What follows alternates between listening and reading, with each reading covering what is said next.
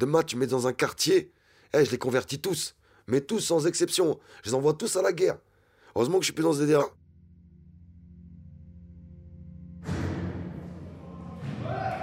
Quand je tombe, j'ai 18 ans. Je tombe en 1996 pour meurtre. Ma première année de détention, bon, c'était chaotique, beaucoup de violence avec les surveillants, beaucoup de haine. T'imagines, t'es un gamin, tu connais rien. Bon, si, un peu la prison, j'avais fait les quartiers mineurs. Mais bon, le, côté majeur, c'est quand même autre chose. Et donc, euh, on se retrouve confronté avec euh, un monde d'adultes qui est beaucoup plus violent que le monde des enfants. Et donc, on se retrouve là-dedans. Et ben, après, euh, le truc, c'est que je cherche des repères. On se retrouve dans différentes promenades avec ce qu'on appelle des frères musulmans, des frères muses. Et les seuls à proposer réellement des repères à l'époque, bah, c'est les frères musulmans en fait. Ils sont là, ils te disent écoute, on est une communauté, on est une nation, même pas une communauté. On te dit on est une nation, on est tous des frères, on doit se serrer les coudes. Et tu as besoin de, quelque chose où tu te sens soutenu. Tu sais, si t'es humilié au quotidien et qu'en plus, euh, même les détenus, tu subis des, violences ou des humiliations de la part des détenus, bah déjà c'est dur la prison, mais ça serait encore plus dur. Et là, les frères musulmans, ils te proposent quelque chose, justement, ils te disent voilà, tu vois, même la violence de la prison, elle n'existe pas pour nous. Parce qu'on est, on est soudés entre nous et qu'on ne laisserait pas faire euh, une mise à l'amende ou une, une euh, comment dire, euh, ce qu'on appelle en arabe une hagra, quoi. C'est-à-dire, on, c'est se faire défoncer gratuitement, en gros.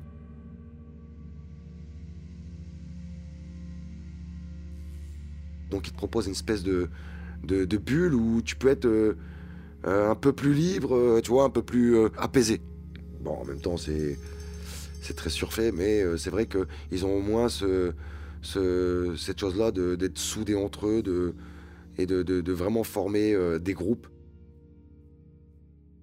C'est un frère qui s'appelait Najib qui vient vers moi. Moi, il m'impressionnait énormément. Malgré sa barbe, son camis, le rôle aux yeux, parce que il y avait la totale, la panoplie totale. Hein. À l'époque, c'était moins comme aujourd'hui. On nous interdit maintenant aujourd'hui d'avoir des djellabas ou des camises dans les, dans les coursives. Tu mets ça en cellule. Euh. Mais à l'époque, on nous tolérait d'aller en promenade euh, habillé ainsi. Et donc, il allait en cours de philo comme ça. Et, moi, je faisais euh, mon bac. Et puis Najib, c'était quelqu'un qui avait beaucoup de rhétorique. Et moi, il me plaisait parce qu'en fait, justement, il était intelligent. Il faut pas oublier que les, frères Mus des années 90, il y en a certains, ils passaient des licences de droit. Et puis, je sais pas, une discussion, discussion sur discussion. Euh, on a sympathisé tout simplement. Au bout d'un moment, ben, j'ai trouvé que son discours était rationnel, tout simplement. Le mec, il n'était pas là à me dire, euh, euh, m'inventer des choses. Il s'arrêtait pas à, dire, non, mais tu sais, il y a les étoiles, il y a, Dieu. Non, il prenait juste des faits historiques. On te parle de, des massacres de Sabra et Shatila. C'est, on te dit, bah, regarde, c'était quoi? C'était des chrétiens et des juifs. C'est toutes les guerres israélo-palestiniennes. Et on te dit, regarde, ils ont fait ça, ils ont fait ça, ils ont fait ça. Regarde l'Iran, on a monté l'Iran, l'Irak. Tu vois, après on a combattu Saddam Hussein. Et puis ainsi de suite. Et donc les frères Mus, ils t'expliquent les choses. Et, et donc ils, te disent, mais regarde, en fait, c'est de la politique, hein, c'est de la géopolitique au final. Il y a de la manipulation. On t'explique que c'est les vainqueurs qui écrivent l'histoire. Qu'on ne veut pas te dire, ben oui, l'armée française n'allait pas reconnaître officiellement euh, que oui, euh, il y avait des tortures en Algérie qu'on coupait, qu'on violait des femmes. Ils te mettent tout ça en avant. Et donc, systématiquement, la haine, elle monte. Et puis, à ce moment-là, tu as envie de te rapprocher de ta communauté. On te dit, de toute manière, euh, on te dit clairement, les musulmans sont frères. À partir de là, tu dis, voilà, c'est mon frère. Il est comme mon sang, tout musulman. Et donc, après, normal que tu, veuilles, toi, aller défendre tes frères dans les pays étrangers. On te radicalise, on t'exhorte. Au bout d'un moment, tu, tu ouvres les yeux, tu regardes un peu plus euh, euh, la géopolitique, puis après, c'est toi avec ta haine. En fait, analyse. Euh, c'est comme la lecture du Coran, t'en feras toujours euh, plusieurs lectures. Et selon ton degré de, sérénité ou de colère, ben, tu auras une, interprétation qui correspondra à ton état d'esprit au final. Et tu t'enfonces dans une haine, tu t'enfonces dans presque une haine du blanc. Et puis de l'occidentaux en général. Hein à ce moment-là, ben, j'ai un discours qui est djihadiste, en fait. Voilà, on prend le djihad, clairement. La prière et, l'accomplissement de la religion et le summum de la religion en est le djihad. Voilà, c'est ce qu'on prend après. Après, on se sert de hadith pour dire aux gens il faut mourir en martyr, pour faire la guerre. Harba Karima, la, guerre sainte, la vraie guerre sainte. On va égorger des gens. Et donc, il y a ce martèlement de dire que dans, le contexte actuel, on n'a pas le choix. La harb, la guerre, est obligatoire. Elle devient une nécessité. Le musulman n'est pas un chrétien, il tend pas la joue. Voilà l'argument. On ne tend pas la joue. On n'est pas Jésus, nous. On, répond. Œil pour œil, dent pour dent. On est vraiment dans, un discours de haine où on dit faut aller faire du sale, en gros. À l'époque, bon, moi j'étais surtout un wahhabite. Hein. J'avais été initié par des frères musulmans. Et donc on était très, très ancrés dans le salafisme et dans un islam euh, rigoriste. On rêve d'un, sunnisme euh, avec des, gens qui sont tous soumis à Dieu. L'objectif, c'est d'appliquer Sharia, la loi de Dieu. Il n'y a qu'une seule loi, la loi de Dieu. La loi des êtres humains est, une, infamie, en fait. Après, l'effet de groupe euh, fait, peur. Tu vois, en plus, bon, euh, t'as 20 euh, barbus avec des taches sur le front, des mecs qui s'entraînent aux arts martiaux, tu vois, qui s'entraînent au combat, ils sont chauds, font du sport toute la journée, ils interdisent la cigarette. On met à escient, à notre temps pour les connaissances. On est vraiment enfermés entre nous en promenade à la fenêtre. Tu vis vraiment comme un moine. Hein. On est des moines soldats. Vraiment, on est dans cet esprit-là du moine soldat. On échange en arabe littéraire, on essaye de pratiquer une langue pure aussi. On est des rigoristes en fait, dans, la foi. On essaye d'être euh, vraiment dans la minutie et dans, la rigueur totale. Et en prison plus qu'ailleurs, parce qu'en prison, euh, tu as plus de temps, tu es enfermé 20 heures, donc euh, tu as plus de choses qui peuvent t'éloigner de Dieu, comme la télé, qui devient par essence interdit dans les cellules des, frères Muses. Hein. Ils ont un poste ou, tu vois, ou une radio, mais pas de choses avec une image. Parce qu'en fait, il y, a un hadith aussi qui parle de la boîte à images, en fait. Une boîte à images qui sera dans tous les foyers, une lucarne. Et c'est la boîte du diable. Pour, euh, pour les wahhabites et les salafistes, c'est vraiment la télé représente ça, en fait. On vit vraiment notre religion. C'est l'axe fort, la religion, vraiment. C'est ce qui nous unit aussi. Ça monte très vite à euh, une vingtaine de prières par jour, en fait. Bon, à partir de ce moment-là, il n'y a plus de contact avec les, les femmes. C'est les quelques intervenantes en prison, il n'y a plus. Les cours que j'avais avec euh, les profs d'anglais, que c'était une femme. Il y avait une prof aussi d'art plastique, euh, j'y allais plus. J'acceptais pas d'être soigné. Je refusais tout médicament parce que justement ça, nécessitait un entretien avec les infirmières. Et puis tous nos, autres rapports en fait avec la détention sont des rapports de force de toute manière. C'était soit des mises à l'amende avec les détenus, soit des coups de pression au maton. C'est comme ça. On, reste soudés pour euh, non seulement convertir un maximum, mais aussi pour prendre pouvoir aussi. C'est une question de pouvoir. Prier en promenade, ce qui est interdit, c'est le premier acte de défiance. C'est-à-dire que, dommage, j'arrive dans une prison. Je veux m'attirer la sympathie de mes frères musulmans. Je vais arriver, je vais faire direct la prière en promenade. Je sais où ça va me mener, ça va me mener tout droit au mitard. Mais imagine ce que vont penser les musulmans. Vous vous rendez compte On met un musulman au mitard, 45 jours en plus, hein, pas des, tu vois, où on sait qu'en plus ils vont y faire la misère, euh, tu vas prendre du gaz lacrymo, tu vas prendre des coups. 45 jours parce qu'il a fait la prière en promenade. Regardez comment ils traitent les frères musulmans. Quand tu sors du mitard, t'as la sympathie de tous les frères muses. L'attente, c'est le pire en prison.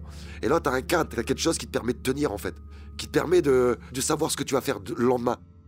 Et c'est pour ça que tu rentres de plus en plus dedans, que tu te radicalises de plus en plus, et que tu estimes que réellement que il faut faire la guerre.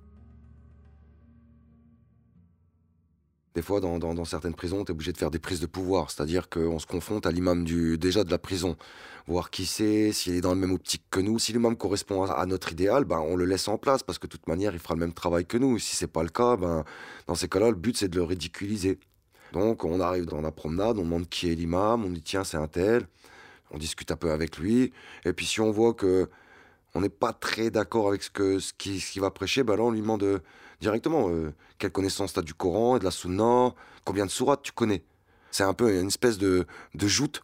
Dire bon écoute, euh, combien tu connais de sourates? 10 Bah écoute, moi j'en connais 15 ou 20. Et si tu veux, je te les récite tout de suite. Celui qui connaît mieux le Coran, ben, c'est lui qui doit guider la prière. Quand tu as des connaissances profondes en religion, les gens, ils ont un peu de fascination pour toi. Euh, des gens, bon, la plupart, faut pas oublier, c'est des convertis. Aucun ne sait lire et écrire l'arabe. La plupart, ils apprennent l'arabe en phonétique. C'est des frères comme moi qui, qui retranscrivent en, en phonétique à l'époque. Toutes les sourates pour que les gens puissent apprendre. C'est bête, mais pouvoir dire Assalamu alaikum wa rahmatullah ta'ala wa barakatuhu, ben, la personne est vraiment obligée du, du, du, mettre en phonétique. Il va va pas lire l'arabe, c'est pas lire l'arabe. Tu peux pas y expliquer même le sens. Tu es obligé d'y aller progressivement pour plein de choses. Et donc, pour un converti, apprendre à lire l'arabe, l'écrire, et après apprendre le Coran, déjà qu'il a du mal à apprendre une simple sourate, quand toi, tu es capable de lui réciter des, dizaines et des dizaines de sourates, et puis pas des petites, quoi. Il est un peu impressionné, quoi. Il sent qu'il y a des choses à apprendre de toi. Et il y avait des matons, on m'appelait Oussama Ben Laden, parce que je faisais du prosélytisme ouvertement. Je me cachais pas faire de la conversion. Un détenu qui est, en transit à Fresnes, si tu dans ta promenade, tu as l'occasion de, de prêcher l'islam. Si tu vois que l'islam euh, l'intéresse, tu le convertis. Et après, tu le convertis, bah, tu lui bouffes le cerveau. C'est pas un programme de conversion, c'est un programme d'occupation, on va dire. Samedi matin, promenade, sport, entraînement aux arts martiaux, combat à main nue, et l'après-midi, bah, généralement, c'est du prêche. en arabe, on appelle ça la khutbah, en fait. On exhorte. Tu sais de quoi tu vas parler comme sujet. Chaque journée est un prêche, en fait. Tu c'est du, du matraquage. C'est vraiment, t'as un discours redondant que tu répètes, que tu répètes, que tu répètes. Tu restes sur un sujet en fait hein, pendant une heure, une heure et demie. Un jour ça va être les grands péchés, un jour ça va être euh, les petits péchés, un jour ça va être euh, le jugement dernier, un autre jour ça va être euh, la place de la prière, tu vois, et ainsi de suite. Et après je faisais des cours particuliers. Quand je prenais un mec en tête à tête, généralement, c'était pour euh, des sujets bien particuliers, des sujets qu'on parle pas en promenade. On, refaisait des calas en carton pour, euh, pour expliquer aux gens euh, le système d'une cala, à démonter, à remonter. En fait, c'est bête, hein. T'expliques le coup par coup. Il y a une petite poignée derrière le chargeur. J'ai appris dans mes formations comment faire une bombe. Tu peux obtenir un, un, produit instable aussi, aussi puissant que de la nitro, avec rien. Il y a énormément de connaissances, on travaille la chimie, on travaille énormément de choses. Faut pas croire, on est, on est, on est préparé. Il y a vraiment toute une formation. Tu dis aux gens, ben voilà, il faut que tu lises deux hizb par jour, il faut qu'on fasse minimum une prière en commun par jour. En fait, il faut, faut pas que tu relâches ton emprise non plus. On sort pas, hein. Il n'y a pas de philosophie, il n'y a pas de littérature, il n'y a pas de tout ça. Hein. C'est le Coran, le Coran, le Coran, le Coran, et rien d'autre que le Coran. Sunna. Tu vois, mais d'abord le Coran. C'est ça qu'on leur dit aux mecs. Tu veux faire tes prières, tu es obligé de l'apprendre. Déjà, pour faire une prière, il faut que tu connaisses deux sourates. Mais en plus, si tu récites toujours la même. Donc c'est mieux que en aies une deuxième. Puis après, tu dis, mais t'as pas envie d'être euh, imam un jour. Tu veux pas diriger la prière pour tes enfants? T'imagines, tu vas envoyer tes enfants à l'école islamique. Quand tes enfants vont venir à l'école islamique, ils connaîtront plus de sourates que toi. Tes enfants vont faire l'imam pour toi. J'ai pas envie d'offusquer tous les musulmans quand je vais dire ça. Mais être plongé dans le Coran 24 heures sur 24, en fait, tu t'enfermes. T'enfermes de plus en plus dans ton truc. Et donc tu les pousses à la lecture du Coran pour qu'ils s'enferment plus dans, la chose. C'est que le Coran devienne leur seul euh, centre de gravitation.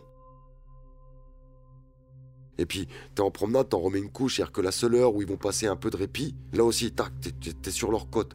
Islam, islam, islam. Mais il a que ça que t'as la bouche, de toute manière. Allah, toute la journée, c'est, ton moteur. Il y a un cheminement quand même, c'est pas non plus quelque chose, t'arrives, tu dis non, il faut que tu ailles mettre des bombes. Tu peux pas faire comme ça. Tu es obligé d'y aller un peu progressivement quand même. Tu es obligé d'aller aussi avec un, discours intelligent. Par exemple, sur le djihad. En fait, il traite plusieurs fois de la guerre dans, le Coran. Euh, pour faire la guerre, c'est certaines circonstances. Mais ça, tu. C'est pas tu le caches, mais tu vas pas être non plus être clair sur tous les sujets, tu vois. Tu, tu rentres pas dans le détail, quoi. Bien, bien, bien.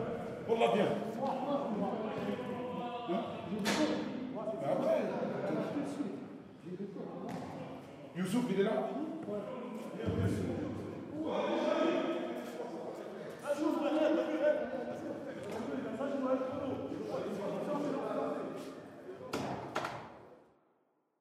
Quand je convertis quelqu'un, je le convertis vraiment à la haine, c'est plus je le convertis à la religion. Tu insinues qu'il y a un combat de l'Occident contre l'islam, en lui faisant voir juste des preuves.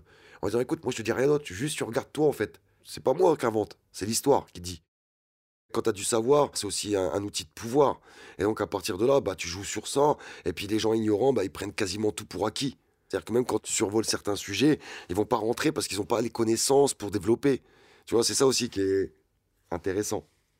Bah, disons que c'est plus facile à manipuler un mouton que qu'un corbeau, par exemple. C'est un formatage en même temps. Hein. C'est comme si tu l'avais le cerveau. Et après, une fois que tu as commencé à le bouffer le cerveau, bah, tu bouffes le cerveau complètement. C'est-à-dire que là, après, tu t'attaques au, système familial. Si le mec, il a des forts liens avec sa famille, jamais tu arriveras à y retourner vraiment le cerveau. Il faut que, le, quand même, la structure familiale euh, soit un peu euh, égratignée. Il faut casser l'image familiale, en fait. Que même, euh, il se sente incompris par sa famille. Que tu deviennes son seul repère. Que l'islam ne devienne que son seul repère, surtout. Le truc, c'est vraiment de le déconstruire intellectuellement, tu vois, et affectivement. Tu peux en faire ce que tu veux après. Mais vraiment, c'est un pantin entre tes doigts. Tu vois, c'est en faire euh, vraiment des bêtes, hein, prêtes à égorger une femme, un enfant. Et une fois que t'as fait tout ce cheminement-là, bah t'as un petit djihadiste qui est prêt à partir à la guerre. Il s'en fout de mourir martyr ou pas martyr. Mais il est prêt à partir à la guerre. Et le but c'est ça en fait. Le but c'est d'avoir un maximum d'individus pour aller combattre. Et l'objectif c'est clairement de toute manière d'offrir un clash des civilisations. L'administration pénitentiaire et puis les autres détenus font le jeu, font notre jeu en fait. On n'a pas grand chose à faire dans l'histoire. Moi, on m'a fait. J'étais en train de prier. Donc, quand tu commences une prière, tu fais l'adden. Donc, les gens, ils savent que tu vas faire la prière. Tu vois, ça s'entend. Puis moi, j'ai poussé la voix. Donc, je suis en train de faire l'adden. Et donc, je commence ma première euh, sadja, ma première prosternation. Là, la porte de ma cellule s'ouvre. Le surveillant qui rentre et qui commence à faire une fouille de ma cellule pendant que je fais la prière il marche sur le tapis de prière où je suis prosterné en fait. Il passe devant moi, alors que je suis. Il fait exprès en fait. Il retourne tout, mais tout, hein. Café, sucre, hein. Donc, euh, sur le Coran, sur le tapis de prière, mais t'as déjà vu de la ricorée quand ça sèche au bout de 10 minutes? Ce que c'est C'est juste du, de la colle en fait. Tu vois ce que je veux dire? Tu peux plus le. Tu vois, c'est inlavable, c'est mort. Et plein de trucs comme ça. Moi, je me rappelle, euh, une fois, j'ai retrouvé mon livre, euh, le Coran, dedans, il y avait du gras. C'est quoi ça Qu'est-ce qu'il a fait sur eux J'ai il a mangé son, son saucisson 100% euh, jambon avec les, en lisant mon Coran, quoi, ce con. T'as pas le droit de rentrer en colère, tu vois. T'es obligé de te gérer. La prière, c'est quoi? C'est un contact entre toi. Tu rentres en communication avec Dieu. Donc tu es concentré sur ta prière. Donc tu laisses faire les pires saloperies. C'est une humiliation en fait. Et tu le vis comme une humiliation de toute manière. Mais en même temps, pour nous, je dis, c'est de l'eau à notre moulin. Hein. Tu vois, regardez ce qu'ils font. Regardez.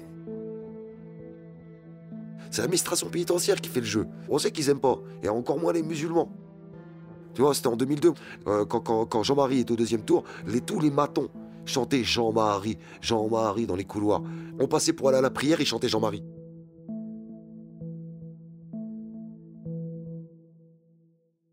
Cette misère. Il a ferait vivre co-leader du groupe. Les autres musulmans la verraient pas. Ils croiraient peut-être pas, même. Tu vois ce que je veux dire Mais le truc, c'est qu'ils font pareil avec tous les musulmans. Donc, quand un musulman le dit, l'autre l'a vécu. Et l'autre aussi l'a vécu, l'autre aussi l'a vécu. Donc ça fait résonance. Tu sais que le mec, il, raconte pas des conneries en fait. Tu sais, ça rajoute à la colère. Et donc ça solidifie le groupe contre l'administration. Et donc euh, le noyau devient de plus en plus dur, plus, plus en plus solide. Mais c'est le but recherché de toute manière. Hein. par les islamistes et par l'administration pénitentiaire.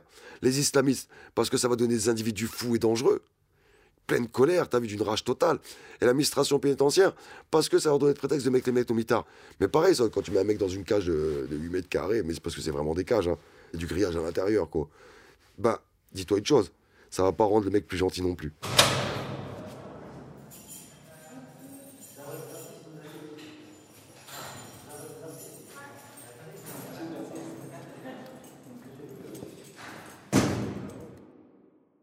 Avait des rivalités entre les musulmans et les non-musulmans. Par exemple, tous les non-musulmans, on les a tous virés de l'étage. On a mis des coups de pression, littéralement. De toute manière, c'est soit t'acceptes, soit on te monte en l'air, en fait. On va te défoncer au final. Donc, euh, c'est mieux que tu bouges de ton plein gré. Et les mecs, ils acceptaient de toute manière. Tu vois, 20 barbus arriver dans ta cellule. Déjà, ta cellule, elle capte 3 personnes à tout casser. On faisait monter nos frères, tu vois ce que je veux dire Pour avoir un étage où on était en masse. Comme ça, je dis, pour pouvoir euh, faire des forcings sur l'administration. Parce que quand t'es tous à l'étage, le bâton, le jour, il doit venir en chercher un pour le ramener au mitard, c'est plus la même histoire. Quand t'as 40 mecs qui se mettent devant, qui disent Bah écoute, euh, d'abord tu me passes dessus avant de l'emmener, tu vois, déjà tu, réfléchis à deux fois. C'est moi qui décide. Mais par contre, quand il y a un clash, c'est qui qui monte le premier au front? C'est moi. Quand il y a un embrouille avec l'administration, c'est qui va négocier avec la directrice ou le directeur? C'est moi. C'est pas le, mec qui connaît rien, tu vois, qui vient d'arriver. T'as un rôle. Mais à côté de ça, ben ouais, j'avais besoin d'avoir mon noyau en même temps. Le jour où l'administration décide de me balayer gratuitement, bah faut bien qu'il y ait euh, entre moi et l'administration peut-être un tampon, quelque chose qui empêche que euh, ça se passe mal pour moi. C'est l'intérêt du groupe. Par exemple, ça arrive, il y a des frères, ils ont des femmes, des enfants, ils ont besoin euh, d'être en contact avec leurs gosses le soir parce que c'est le seul truc qui les maintienne encore en vie. Tu vois, c'est mon travail là, d'aller faire en sorte qu'on lui trouve un téléphone à ce frère-là. Et puis bon, après, il est super reconnaissant envers toi, tu vois ce que je veux dire? Les gens, ils ont besoin de toi et toi, tu as besoin d'eux en même temps. C'est un échange. Mais c'est pas un échange euh, spontané. Un service en un autre. C'est le principe de la mafia, ça. Mais c'est à peu près pareil. Sauf que y a, c'est sous le couvert de la solidarité, de la fraternité islamique, tu vois. Mais voilà. Mais tout le monde a besoin de tout le monde euh, au, final. Par exemple, c'est arrivé qu'il y ait des embrouilles et que, voilà, que c'est pas moi qui règle les choses. Je me rappelle, il y avait un apostat, pas, un apostat, un espèce de mec bizarre en fait qui, qui, qui se prétendait euh, euh. Exactement. Le Mahdi, c'est un peu ce qui précède le Messie. Et en fait, il était là en train de convertir les gens à son truc. Et c'était un acte hérétique. Donc, on est obligé de faire une sanction. La sanction devait être radicale. Donc là, j'ai envoyé euh, les noyaux les plus durs. Le truc, c'est que ça se passe dans une cellule, qu'il y a des matons. Et donc, euh, le plus radicalement possible, c'était de le planter, en fait. Donc les mecs, ils l'ont attaqué à la gorge direct.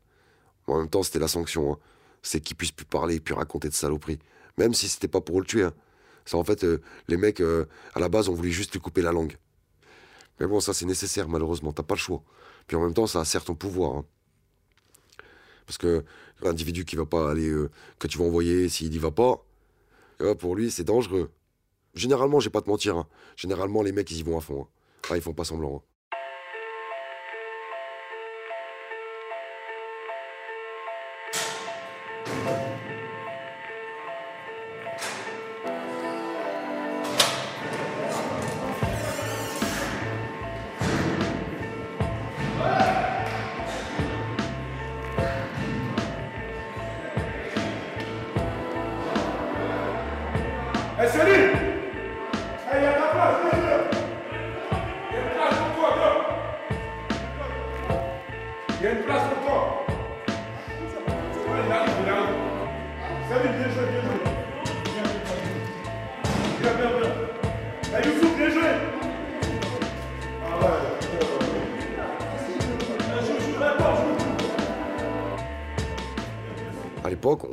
Recrutait, on envoyait des mecs euh, dans certaines mosquées à Paris.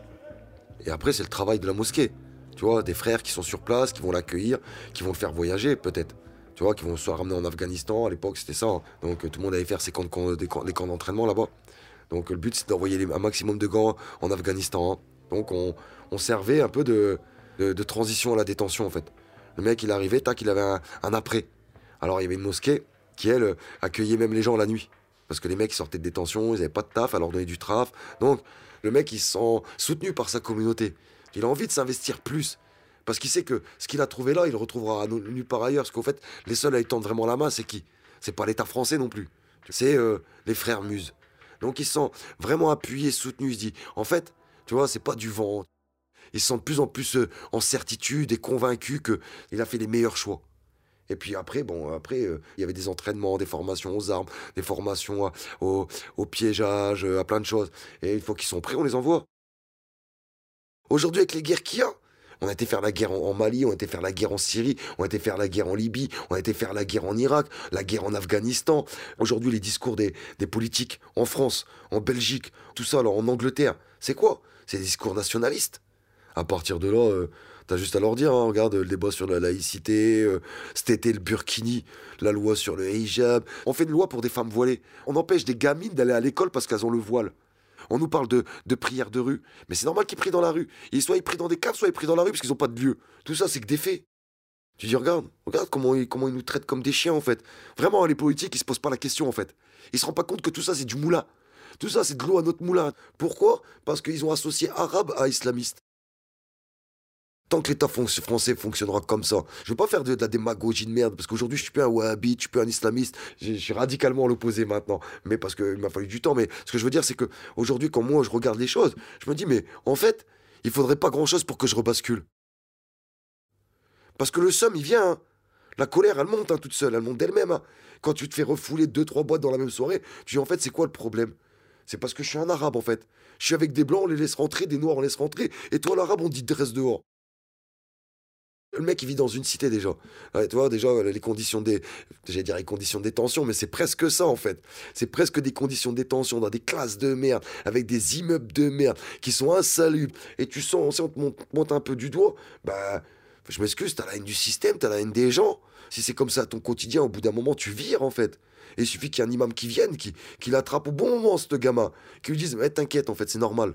Tu vas regarder, c'est pas d'aujourd'hui. Je vais te faire voir. Ouais, tiens, on va aller sur Internet. Aujourd'hui, avec Internet, c'est encore plus phénoménal. Hein. Tu, peux, tu peux montrer toutes les images, les pires images. après, c'est easy. Déjà, le mec, il a la haine. Il se retrouve en prison pour une affaire de merde.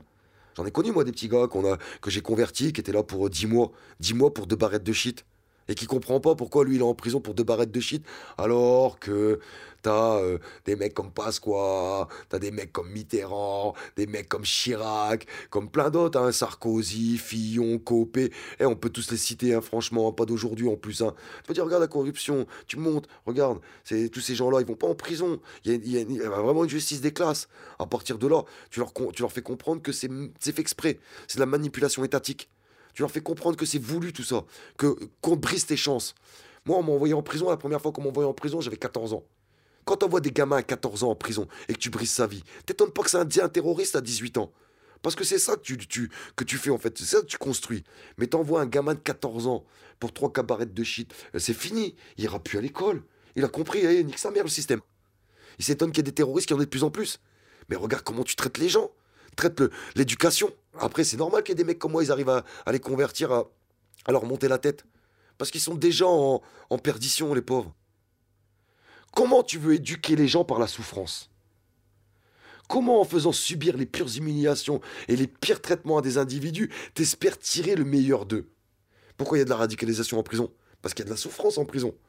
C'est qu'en Finlande, par exemple, les islamistes qui sont fait attraper pour en Syrie, on les met pas en prison. Ils ont des, tuteurs qui les aident au quotidien à comprendre pourquoi ils n'arrivent pas à s'intégrer dans le système et pourquoi ils ont la haine du système. Mettre des mots sur les choses. Mais là, non, en France, on fait quoi? On dit non, ta place, toi en prison. Ta haine, tu vas pas, tu vas pas comprendre pourquoi tu as la haine. Mais par contre, on va t'en rajouter.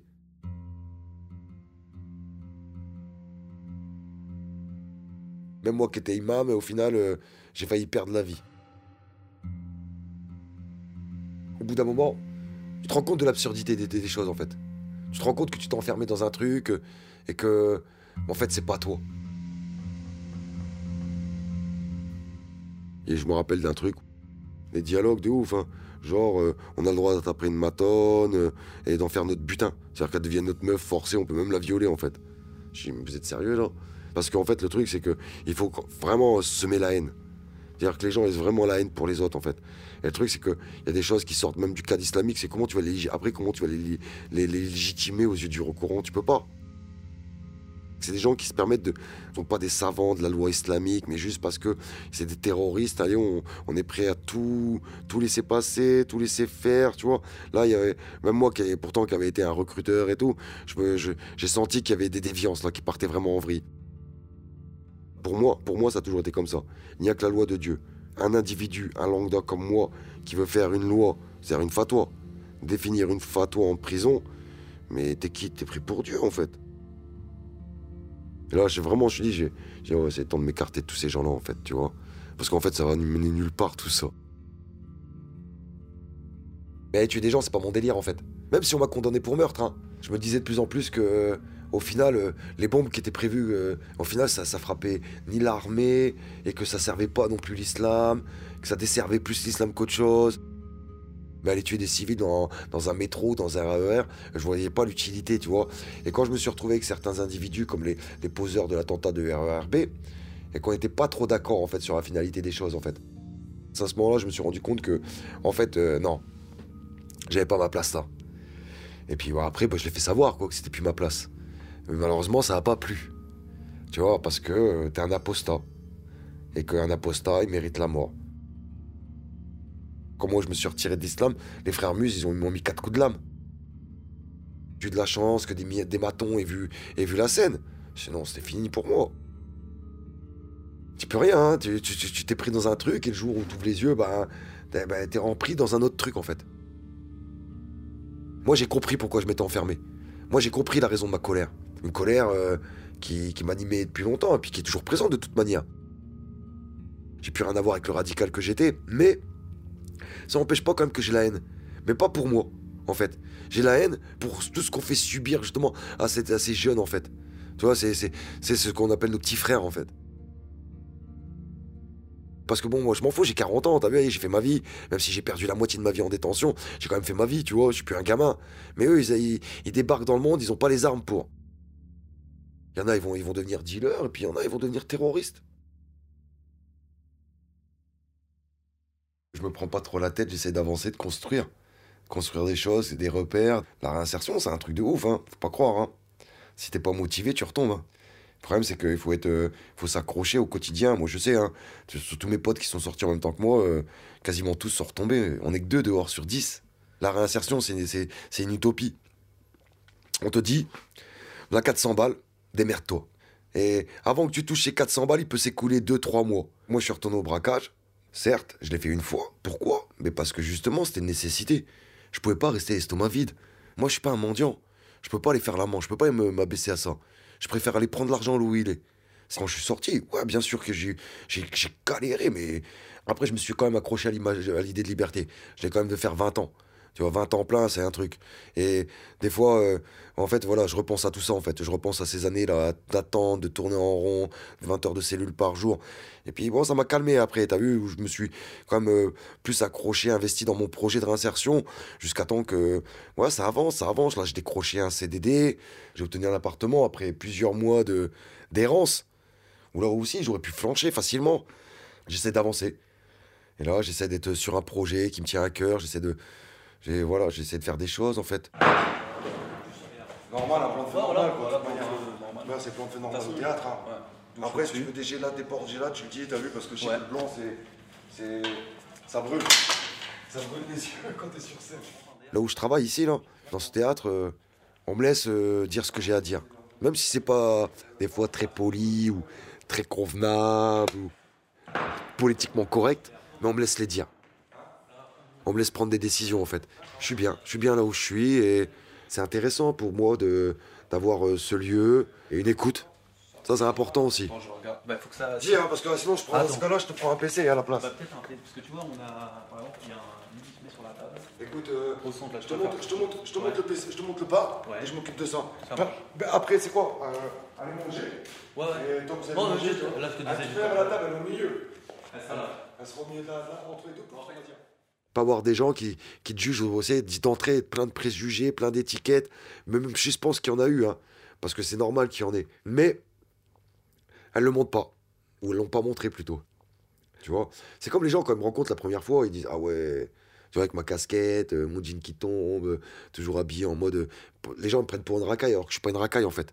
En fait, ça, c'est moi, il y a 20 ans, avant que je tombe. Et j'ai besoin de retrouver un peu ce, ce moi-là, tu vois?